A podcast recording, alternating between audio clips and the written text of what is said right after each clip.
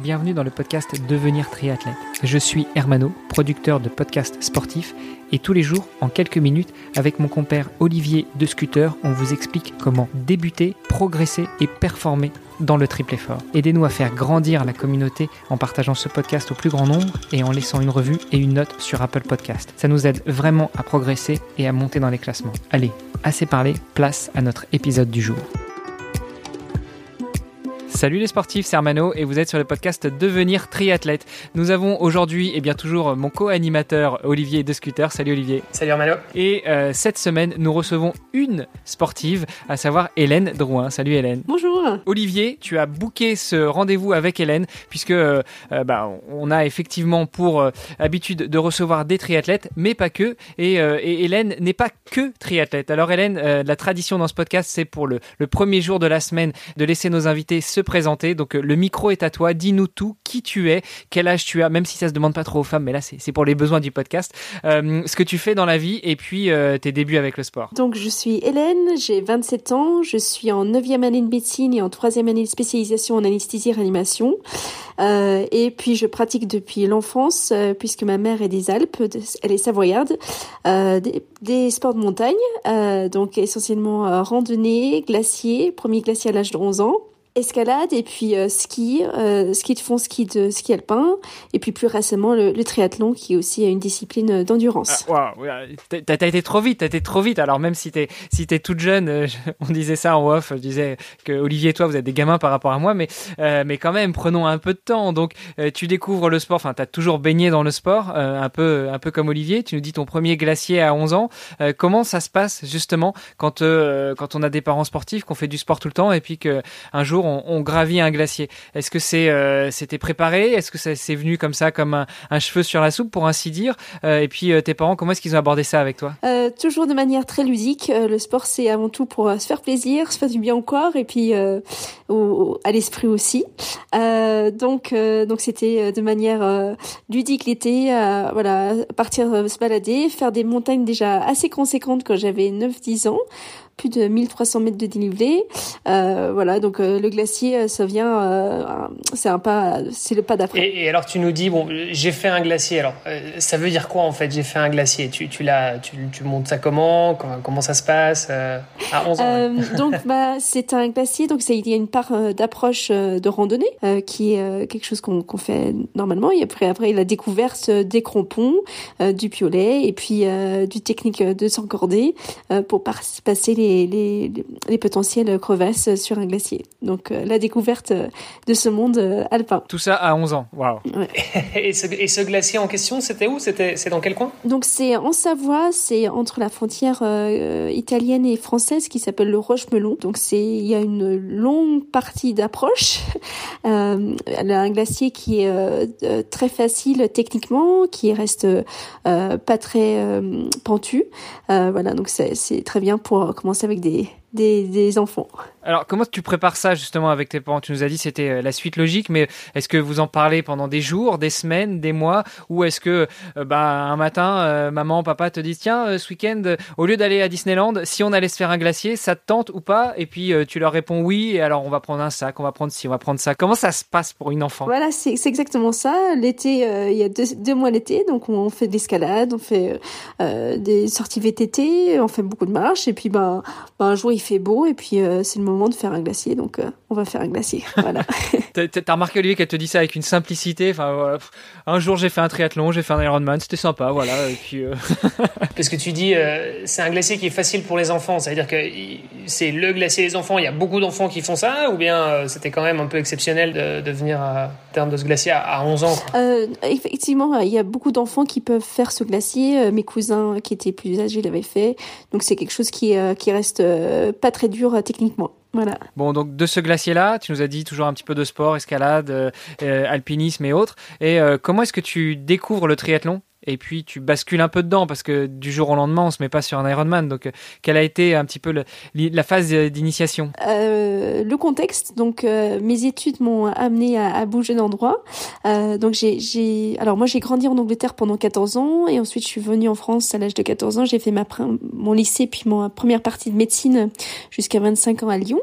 Donc là, j'étais encore assez proche des montagnes, euh, mais mais j'ai moins de temps.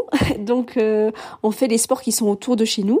Donc les sports qui étaient accessibles, c'était la piscine, la natation, euh, la course à pied, et puis le vélo. Et pareil, là, je fais mon internat euh, actuellement en Bourgogne, donc c'est voilà, c'est pas les grandes montagnes, donc euh, c'est pour s'adapter aux sports euh, du coin. Donc, ils sont le triathlon euh, pour ces régions-là. Donc, tu découvres le triathlon? Peut-être, je sais pas, tu t'inscris dans un club ou des copains ou, ou des, des, collègues de l'internat te disent, allez, viens, on va, on va essayer un truc. Combien de temps ça prend avant que, que tu partes sur des distances un peu plus longues? En fait, j'ai, pour le triathlon, j'ai directement entamé sur un demi-Ironman. Euh, j'avais pas de vélo de route, j'avais, j'avais que fait du VTT. Donc, euh, je vous cache pas, six semaines avant mon premier demi-Ironman, j'avais à peu près 23 ans, 24 ans, c'était pour Luxembourg. Euh, j'ai acheté un vélo. Voilà, j'ai voilà donc euh, j'ai acheté un vélo de route. J'avais des sous. J'ai travaillé en parallèle de mes études de médecine. J'avais assez de sous donc j'ai économisé. J'ai acheté un vélo euh, six semaines avant de faire un half Ironman. J'avais jamais fait du vélo de route et donc je pense qu'en fait ça vient assez facilement si on pratique un peu les, différents sports séparément. voilà, on arrive à combiner pour pour les enchaîner. Ça a été pour gérer les pédales, tout ça, la position, le dos. Alors, euh, pour les pédales, au départ, c'était euh, pas des pédales automatiques. J'avais que six semaines, donc je ne sentais pas. Mais pour le Ironman, euh, je, je me suis préparée avec des pédales, effectivement. C'est ça. Bon, là, du coup, tu as, fait ça avec un peu plus de temps, du coup. Euh, oui, c'est ouais, j'ai eu de la chance. En fait, j'ai rencontré, j'étais en, en, stage donc de réanimation euh, au nord du Lyon, ça s'appelle Macon, et j'ai rencontré un, ex-triathlète de l'équipe de France qui a 45 ans, qui a terminé sa carrière à l'équipe de France à 37 ans, donc il était tout frais encore de, de son expérience. Samuel Pierre Clos, j'ai interviewé euh, dans une vidéo de YouTube euh, où il parle de son parcours, je lui poser des questions, euh, c'est vraiment une chouette vidéo. Et donc j'ai eu beaucoup de chance parce qu'en en fait il s'est vraiment adapté à mon rythme, qui est très changeant en réanimation, parce qu'on travaille beaucoup, on travaille au moins 60 heures par semaine, et puis on a des gardes de 25 heures donc le lendemain on est un peu exposé, ça dépend des gardes. Il a fait des programmes euh, pour chaque semaine. Il y avait deux à trois séances d'entraînement pour euh, chaque discipline, euh, et puis ça variait en fonction de mes semaines s'ils étaient plus ou moins intenses. Voilà, avec ce rythme changeant, je pouvais difficilement m'inscrire dans un club de triathlon, donc j'ai fait la majeure partie de mon entraînement toute seule. Puis j'ai rencontré un ou deux amis, on a fait des sorties vélo et courses à pied de temps en temps sol, mais c'est vrai que voilà, c'était c'était engagé puisque voilà, je faisais la majeure partie de l'entraînement toute seule pour sur six mois en fait. Voilà. Ah d'accord, donc ton premier triathlon, c'est un Alf à Luxembourg à 23 ans, t'as dit? Ouais, c'est ça, 23 ans. Ouais. Et six mois après, direct, tu montes sur Ironman. Peut-être un an après, voilà, je fais un, je prépare un Ironman pendant six mois, euh, quasiment toute seule. Bah, quasiment toute seule. Les entraînements, quasiment toute seule, ouais, c'est ça. Tu étais parti sur quel Ironman? Euh, Celui de Nice, magnifique, ouais, super beau. Facile, plat, euh, ça roule. Il fait pas trop trop chaud. Ah, la promenade des Anglais, c'est une petite promenade sympa. C'était la canicule, c'est vrai. 2019, euh, canicule. Pour ceux qui ne connaissent pas, c'est que c'était ironique. Euh, nice est quand même euh, réputé comme étant un des Ironman les plus, les plus difficiles en termes de dénivelé et de, température. Donc, bon à savoir pour ceux qui ne connaissent pas. Qu'est-ce qu'il en est après ton premier Ironman? Est-ce que c'est le premier et le dernier? Est-ce que tu resignes encore sur le triathlon ou est-ce que du coup tu, tu, pars sur autre chose? J'adore le triathlon. Je trouve que c'est c'est une super discipline qui me permet de de travailler beaucoup de choses, euh, bah, tout le corps. Euh, la natation, je pense que c'est hyper bien pour la respiration, pour le diaphragme, pour le dos. Euh, le vélo, c'est atraumatique et puis ça travaille énormément euh, l'endurance. Et puis euh, moi, par exemple, pour l'alpinisme, c'est c'est vraiment un super travail de fond. Et puis la course à pied, bah, ça permet de, de porter son poids en fait. Donc je trouve que c'est vraiment une discipline qui qui allie beaucoup de choses et, et ça me donne envie de continuer. donc peut-être sur un autre format, je suis pas convaincue de, de souvent sur les Ironman et la course à pied, c'est un enchaînement de, de laps. Donc je suis pas convaincue convaincue de ça. Je vais voir. Mais euh, c'est sûr que je continuerai le triathlon. Bah, raconte-nous alors peut-être comment ça s'est passé. donc l'Ironman de Nice, c'était pendant la canicule. donc malheureusement, le, le, parcours a été écourté. Donc j'ai pas fait totalement l'Ironman. Mais en fait, ce l'était parce que c'était très dur. il faisait très très chaud. Donc ils avaient coupé 20 bandes du vélo. Mais c'était en plus, c'était les 20 bandes qui étaient les plus jolies. C'était pas forcément ceux qui étaient durs. Et puis ils ont surtout coupé euh, un quart du, du marathon.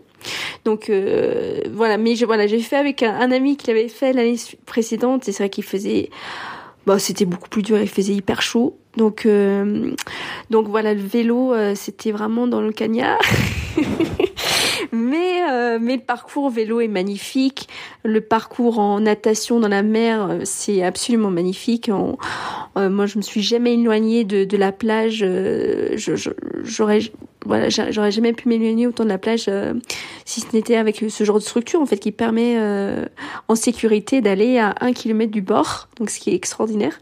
Et puis le le, parcours vélo, les, les, les, routes sont fermées, donc c'est un plaisir énorme de voilà de pas avoir de voiture et puis euh, et puis juste de traverser ces ces pré-alpes en fait, ces pré-montagnes.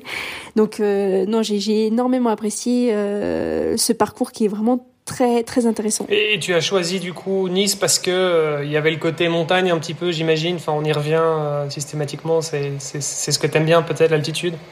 C'est ça. Euh, c'est le parcours vélo qui m'a qui m'a vraiment euh, plus plus. Euh, j'ai regardé les différents parcours sur différentes courses et c'est ce parcours-là que je avais envie de faire, effectivement. L'Ironman de Nice en 2019 était le même jour que l'Ironman de Francfort et euh, moi j'accompagnais un ami qui faisait son premier Ironman à Francfort et c'était euh, effectivement caniculaire. Et après on, on voyait aussi la différence d'approche où à Francfort ils ont juste modifié la boucle course à pied pour courir un peu plus à l'ombre alors que le même jour à Nice ils raccourcissaient le parcours. Mais bon, c'était pour la sécurité des participants. C'était obligatoire, ouais, c'est ça. Hélène, merci pour cette introduction. Je propose qu'on vienne un petit peu plus demain sur ton historique, euh, notamment euh, dans le triathlon, et puis qu'on glisse tout doucement vers la dernière performance à laquelle tu t'es adonné. Très bien, ben, très très bien. Bah, à demain alors. Super, à demain Hélène. À demain. à demain. Vous avez apprécié cet épisode Alors taguez Ohana underscore tri sur Instagram et si ce n'est pas déjà fait, laissez un commentaire sur Apple Podcast.